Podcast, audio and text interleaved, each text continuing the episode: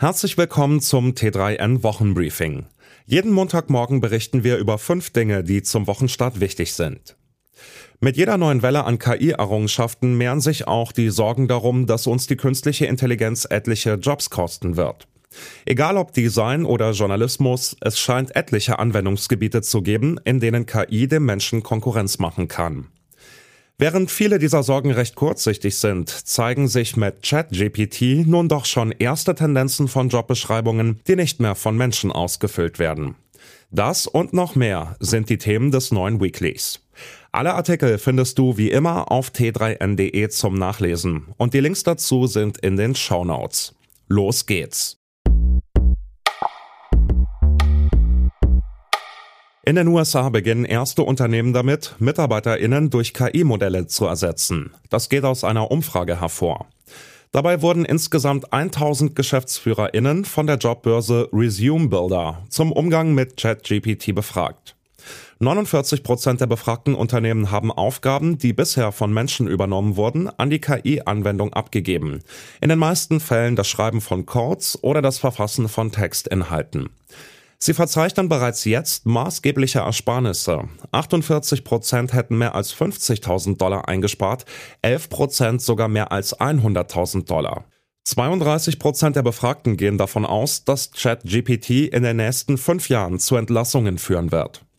Man muss allerdings auch davon ausgehen, dass durch den KI-Einsatz neue Stellen geschaffen werden, da es Angestellte brauchen wird, die die Systeme betreuen und ChatGPT zum jetzigen Zeitpunkt ja noch längst nicht frei von Fehlern ist.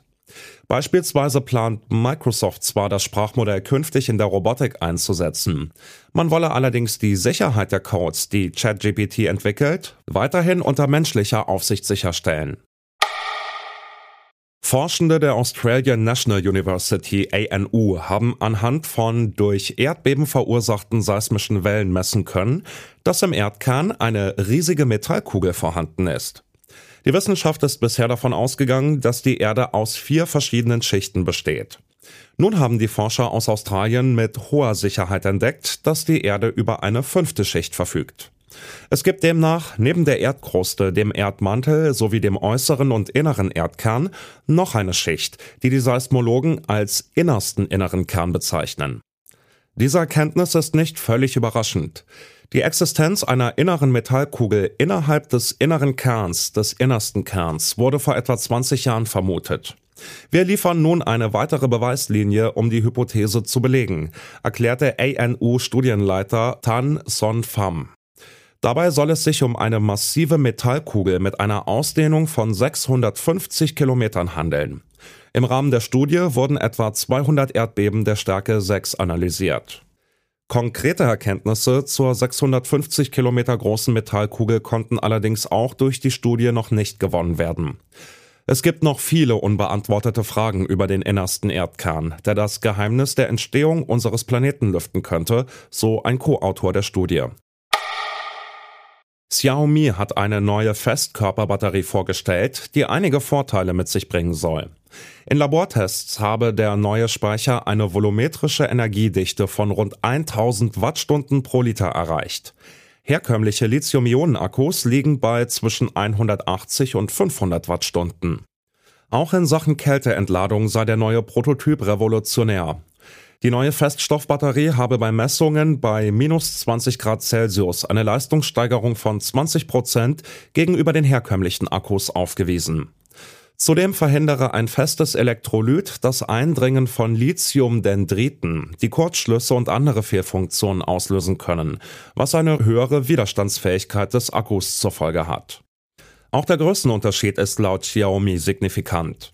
Man sei mit dem neuen Akku in der Lage gewesen, einen Akku mit 6000 mAh in das kompakte Gehäuse eines Smartphones vom Typ Xiaomi 13 einzusetzen.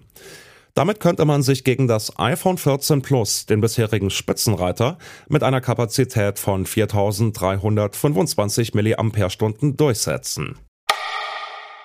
Wie das Amtsgericht Zeven am Donnerstag entschieden hat, ist das Verfahren gegen den Influencer Finn Kliman gegen eine Zahlung von 20.000 Euro eingestellt worden. Von der fünfstelligen Strafe gehen jeweils 5.000 Euro an UNICEF, den Kinderschutzbund, Ärzte ohne Grenzen und die Arche. Die Zahlungen seien nicht als Spende absetzbar. Kliman wird keinen Eintrag ins Bundeszentralregister erhalten. Gegen seinen Geschäftspartner Tom Ilbruck wird hingegen weiter ermittelt.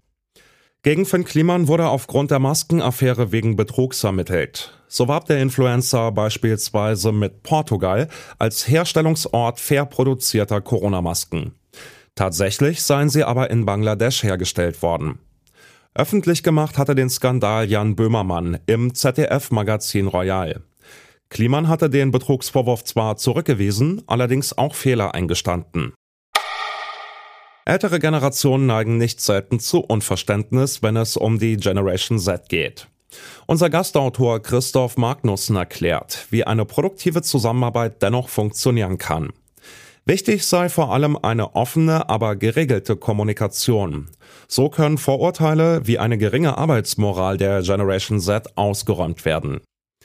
Um einer Generationenlücke, die beispielsweise durch die Kultur des Siezens aufkommen kann, entgegenzuwirken, helfe der respektvolle Austausch und das ehrliche Interesse am Gegenüber.